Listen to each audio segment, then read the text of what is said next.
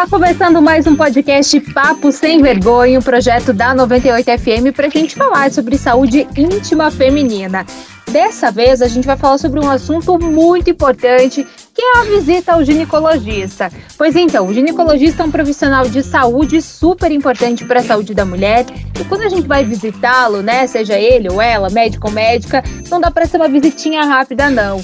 Tem muitos assuntos que a gente precisa colocar diante deles, conversar, perguntar, para que a nossa saúde possa ser integral e completa. Para conversar sobre esse assunto, recebo a doutora Camila Prestes, que é ginecologista e colunista da 98 FM. Seja bem-vinda, doutora. Olá, olá, muitíssimo obrigada.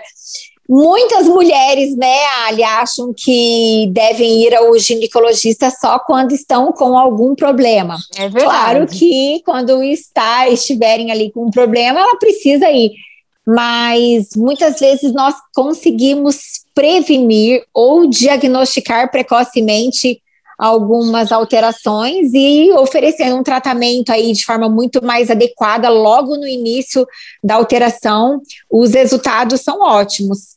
Com certeza. Quando a gente fala de ginecologista, doutora, quando começar essa visita? É na, a partir da primeira menstruação ou já quando a menina está entrando ali na adolescência, mesmo que ainda não tenha menstruado, né? Com 11, 12 anos, já deve fazer uma consulta. Qual que é a data ideal para começar essa consulta? Algumas mulheres hoje já estão entrando, apresentando a primeira menstruação de forma muito precoce, né? Antigamente, as mulheres menstruavam em torno de 16 a 17 anos, depois baixou ali para 14 a 15, depois era 12 até 14. E hoje muitas meninas estão menstruando aí por volta de 10, 12 anos, e até mesmo durante os 9 anos, né? Aos 9 anos ali apresentando a primeira menstruação.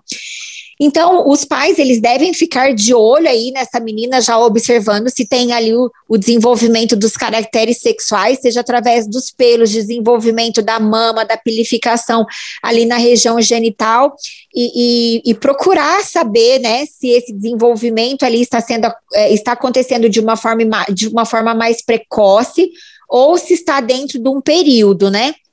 Então, essa avaliação com o ginecologista, aí já seria um ginecologista endócrino, especialista né, nessa fase da vida da mulher, ou até mesmo um endócrino, que seria é, mais adequado para avaliar alguns desequilíbrios hormonais mas a gente indica a primeira consulta com o ginecologista quando tiver ali a primeira menstruação, para a gente avaliar, conversar, mostrar. Muitas vezes as mães elas sentem vergonha ou não sabem orientar essa menina, né, de forma adequada. Então, o ideal é que essa mãe mãe leve a, a menina ali ou a responsável, né, leve a menina ali na, na avaliação com o ginecologista. O ginecologista uhum. vai fazer toda uma avaliação de como está o desenvolvimento do corpo, vai passar uma série de orientações vai falar muito sobre higienização, sobre os cuidados ali com a região genital, mostrar que a menstruação vai ser um, é um processo totalmente fisiológico, que é importante, que vai acontecer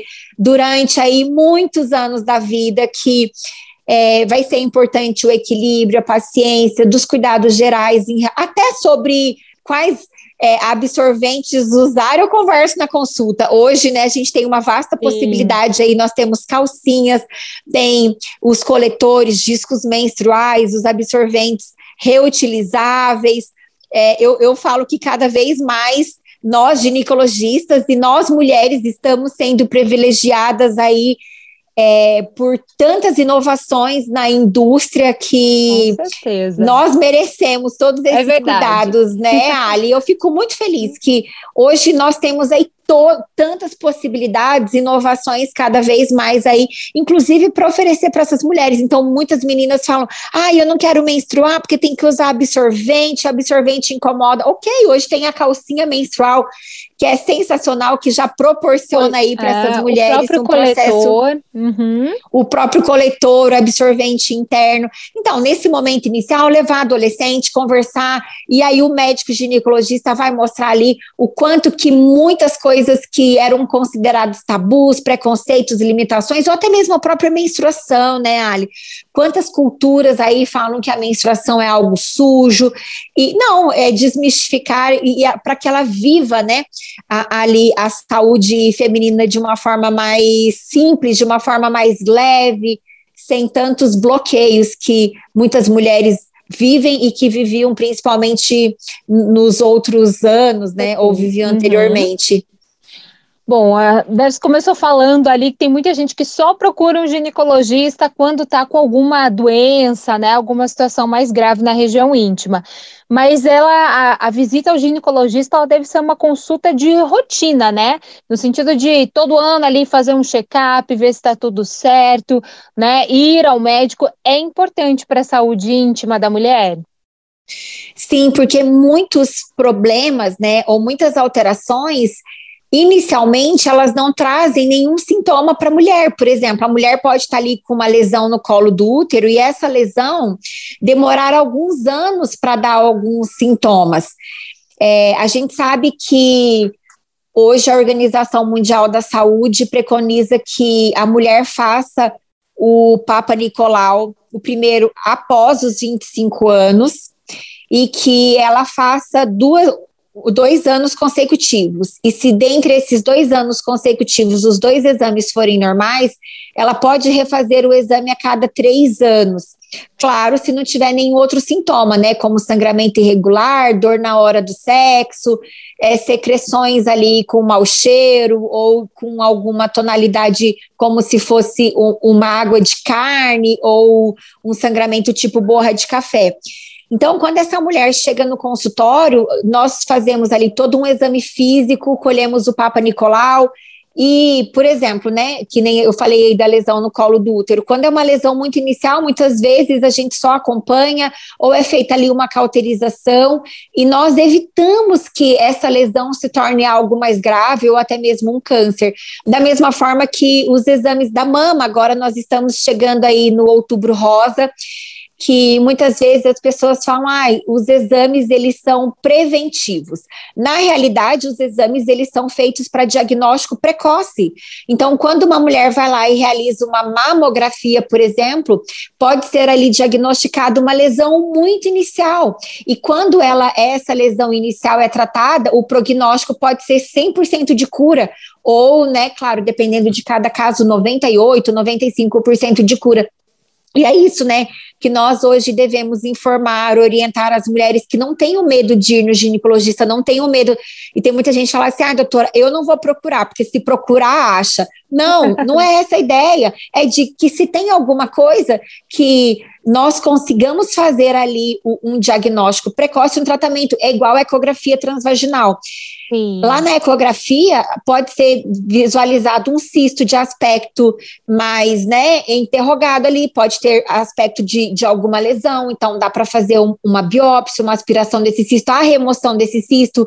Muitas vezes as mulheres podem ter um pólipo dentro do útero e esse pólipo ao longo dos anos pode ali causar uma lesão como câncer e não, não ter medo, né? Ir conversar com o ginecologista, fazer os exames. Uma das coisas que eu vejo com mais frequência no consultório são alterações, principalmente de tireoide, uhum. onde muitas vezes a tireoide já não está funcionando de forma adequada, principalmente aí o hipotiroidismo, que causa uma série de, de mudanças físicas e emocionais, e aí a gente já encaminha ali para o endócrino, o endócrino faz o acompanhamento, faz o tratamento e a paciente consegue viver muito melhor. Hoje, o, o ginecologista, ele é considerado como clínico da mulher, então o, o, quando você começa a, a cuidar essa mulher de forma muito mais integrada, é, a, as mulheres são muito mais beneficiadas, né? Porque elas conseguem ter uma saúde ali melhor. Bom, a gente separou algumas perguntas aqui, então, para a mulherada que está meio na dúvida de como proceder nessa consulta com o ginecologista para ajudar. São cinco perguntinhas, doutora. A primeira delas, uma coisa importante para se perguntar na consulta é qual o contraceptivo ideal para mim, certo? Certo. E aí entra uma questão que é totalmente individual. Qual que é a idade dessa paciente? Ela tem obesidade? Ela é fumante? Ela tem caso de trombose na família? Ela já usou algum outro contraceptivo? Tem o fluxo intenso? Tem cólica? A TPM é muito significativa? A partir de todas essas perguntas, é que a gente vai colocar ali ou indicar o melhor método. Por exemplo, tem mulher que fala assim, doutora, nem adianta me prescrever uma pílula porque eu esqueço de tomar. Nem adianta me, me falar para colocar um DIU que eu não quero ter nada diferente no meu corpo. Ai, doutora, eu tenho muito medo de injeção. Não me faça tomar uma, aplicar uma injeção todo mês. Então, cabe a nós, ginecologistas, orientarmos todos os métodos pós e contras de todos os métodos e a decisão sempre vai ser da paciente. A decisão de qual vai ser o melhor método para ela é dela. Claro que a gente dá um palpite, alguma orientação, falou, olha, de acordo com o que você me falou, esses aqui seriam os mais indicados. Então, dentre esses, você faz a opção aí do que você achar melhor. E claro que isso não é definitivo. Se ela fizer ali opção, por exemplo, por uma pílula, não está se adaptando, vamos trocar pelo anel, vamos trocar pelo adesivo, pela injeção ou pelo DIU. Então, é claro que é super importante conversar. Ah, só que, Ali, hoje é, eu vejo uma crescente em mulheres que não querem mais usar métodos contraceptivos. É elas querem ali que o parceiro use o preservativo. Elas estão com muito mais autoridade em relação a isso. É verdade. Tipo, doutora. vai usar o preservativo, entendeu? É, elas estão mais seguras até mesmo das próprias decisões. E outra, outra coisa que eu vejo muito é, crescente são as mulheres que querem ter a percepção ali de como o corpo funciona realmente. E elas vão para a tabelinha, método Billings, a, a, questão ali dos sinais que o corpo dá, que estão ou não ovulando, e aí elas conseguem evitar assim a gestação. E é importante, mesmo que seja né, esse método contraceptivo, não, não seja tomando né, um hormônio, é, é importante essa conversa com o ginecologista para entender como funciona esse método, como é, né? Ou mesmo o método hormonal, a pílula que a minha prima toma, que minha amiga toma, não é a pílula ideal para mim. Talvez não seja né, a pílula ideal para mim. Por isso a importância de conversar com o médico, que é o profissional que vai conseguir orientar sobre isso. Sim, muitas vezes essa paciente ela pode estar tá tomando uma pílula, tá com dor de cabeça, tá com mal-estar, libido tá zero, não tem mais lubrificação vaginal. Não precisa insistir no método que não está sendo adequado, né? Hoje nós mulheres temos o privilégio de, de termos tantas possibilidades e opções e, e, então não insistir em um método que não está tudo bem. E claro, tem ali sempre o período de adaptação, mas conversar com o ginecologista e ver o que, que vai ser melhor para ela. Com certeza. Doutora, outra pergunta para a gente falar é o seguinte: sobre sexo. Dor no sexo é normal? É importante perguntar para o ginecologista, comentar sobre isso. Ó, oh, tô com uma dor ali, assim, assado. Enfim, tem que tocar nesse assunto? Com certeza, com certeza porque não é normal ter dor no sexo, não é normal ter dor ali durante o contato sexual. Eu vejo, Ali, que muitas mulheres ainda têm vergonha de conversar sobre sexo, até mesmo com o próprio ginecologista, porque são mulheres que muitas vezes não tiveram abertura para falar sobre isso em casa, nas escolas, né? A gente sabe que muitas vezes a educação sexual ela não abrange aí muitos temas, e muitas vezes, em consultas ali com o ginecologista, muitas vezes a consulta é tão rapidinha que é tão focada ali, ah, vamos lá colher preventivo. Não, a gente precisa entender que o ginecologista ele é muito mais do que colher o Papa Nicolau, ou muito mais do que pedir exames de imagem. Hoje nós precisamos encarar a mulher, olhar para a mulher de forma diferente conversar com ela sobre isso e se a paciente não me fala nada sobre essas questões sexuais, eu faço questão de perguntar, pergunto para todas como que é a frequência sexual, se tem libido, se tem dor, desconforto, se tem orgasmo. E aí, se ela tem dor, a gente precisa identificar quais são as causas da dor. Quando essa dor começou? A dor começou agora com esse parceiro? Com parceiros anterior, a dor existia? O que que foi? Qual foi o momento em que ela começou a ter a dor? Foi depois do uso de algum medicamento? Foi depois do uso de algum anticoncepcional? Foi durante agora é, o, o, contato com esse novo parceiro? Foi depois de algum trauma? O que que foi que desencadeou essa dor? E aí, juntos ali, né, tentar identificar o que está acontecendo e principalmente fazer o exame ginecológico, porque muitas é, infecções, muitos. É, é, muitas alterações ali a nível local podem causar dor, seja ali por candidíase, tricomoníase ou vaginose que são infecções que podem acometer as mulheres, mas que causam dor. Tem uma outra alteração chamada vulvodínia, que é dor ali na vulva, e a gente sabe que existem vários fatores que causam essa dor.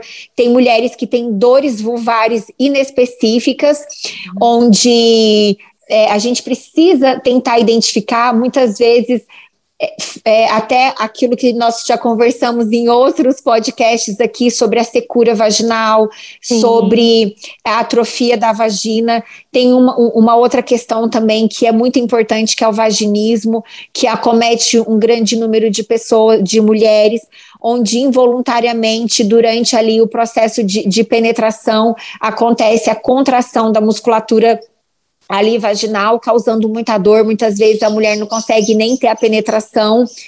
E não é normal, Ali. Tem que conversar com o ginecologista, tem que, que buscar ajuda. O ginecologista vai tentar ali oferecer o melhor tratamento. E se o ginecologista perceber que não é nada a nível local, mas sim emocional, encaminhar essa paciente para fazer terapia. Por quê? Muitas vezes o problema não está ali a nível vaginal, né? Pode estar tá a nível emocional, com traumas, tabus, uhum. preconceitos, questões de abuso, né, Ali, que infelizmente acontece muito ainda e que a gente precisa ajudar essa mulher. Com toda certeza. Você já comentou um pouquinho sobre né, as ISTs agora, a sigla, né? sobre as doenças aí sexualmente transmissíveis, e é uma das questões, né, uma das perguntas que a gente tem que fazer para o ginecologista sobre essas doenças e pedir também para ele fazer um exame, é de praxe, né?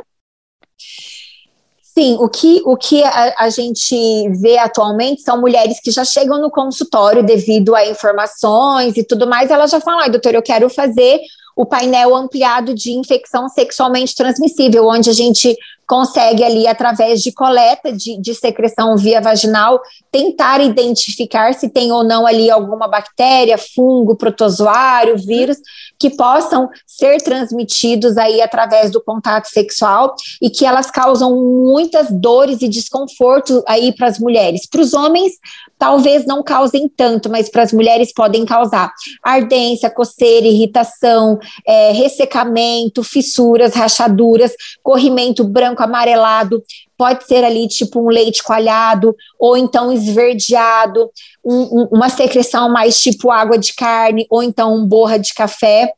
E, e, e, procurar ajuda, né? O que nós orientamos muito também, Ali, é quando for ter o contato sexual com o novo parceiro, não deixar de fazer os exames e solicitar também para que o parceiro faça esses exames, porque muitas infecções são silenciosas e elas podem ficar ali agindo no nosso corpo durante bastante tempo.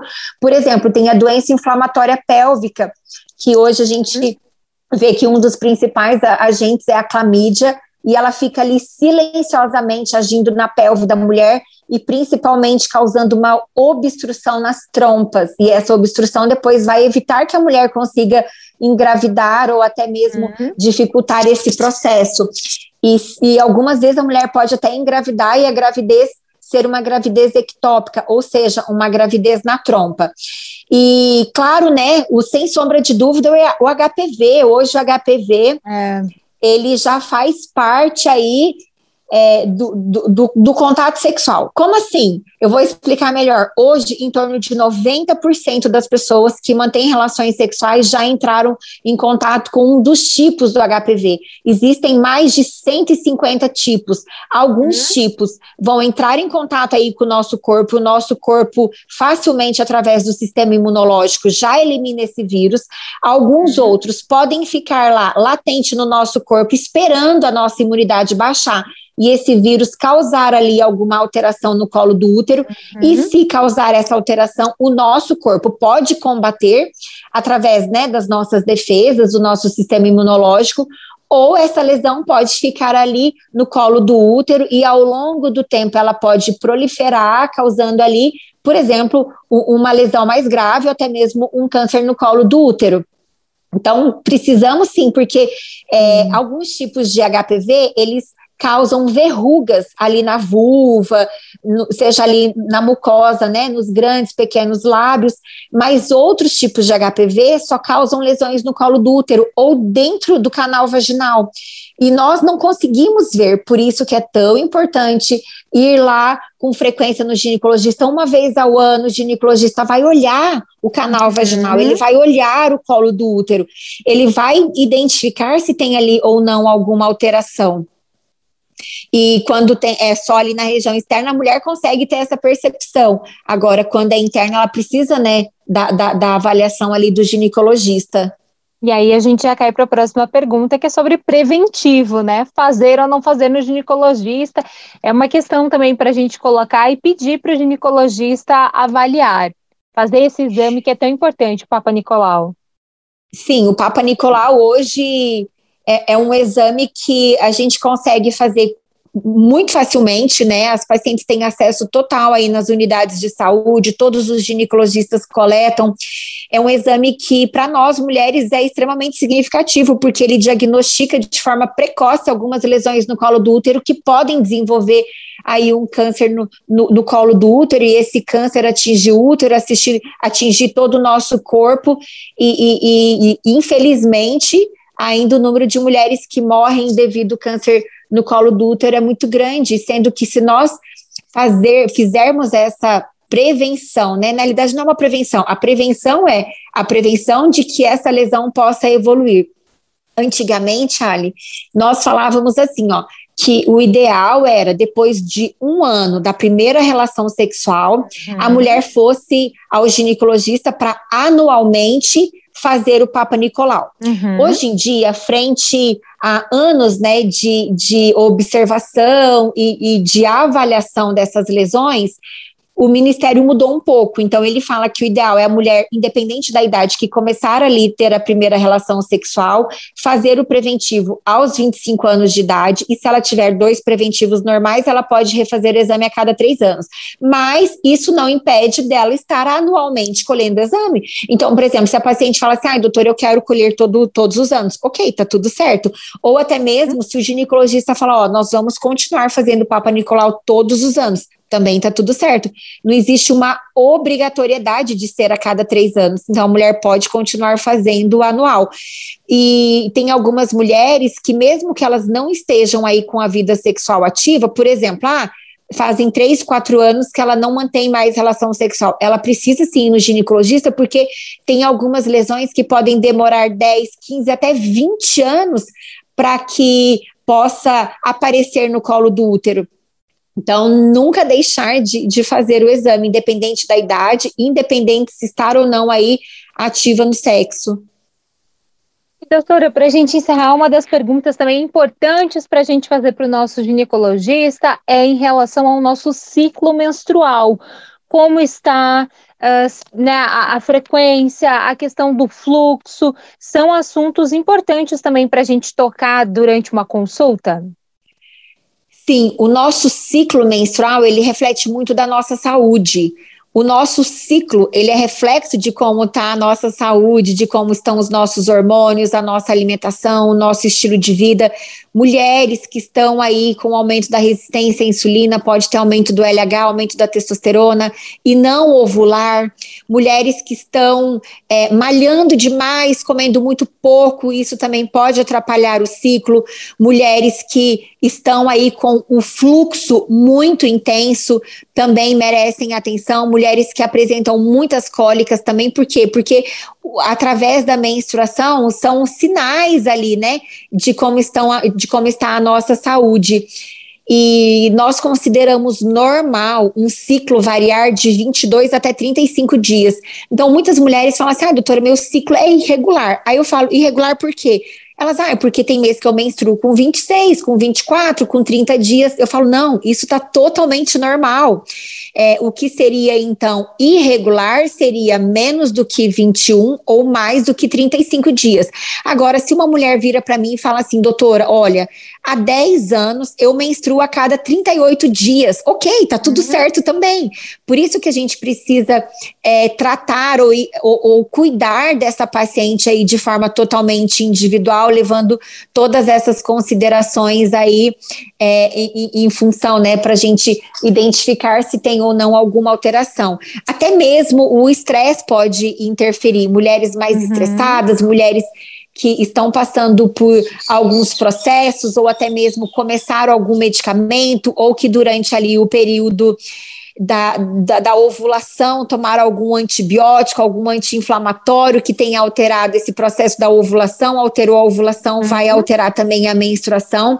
Então, sim, a menstruação ou o ciclo menstrual, ele reflete muito da nossa saúde. Então, é muito importante relatar aí para o ginecologista como que o ciclo menstrual está, e eu tenho certeza que ele vai ajudar a paciente a, a, a normalizar muito mais, né? Principalmente aí na TPM, que muitas é vezes a TPM que são os sintomas que acontecem ou acometem as mulheres em torno de 7 a 10 dias antes da menstruação, também refletem como que estão ou como está a nossa saúde. Com toda certeza. Doutora, muito obrigada por essas dicas. Aí a gente espera que você, mulher que está ouvindo esse podcast, se cuide, aproveite, frequente o médico, porque saúde, minha gente, é tudo. Obrigada, doutora Camila. Eu que agradeço e até o próximo. Até o próximo. Tchau, gente.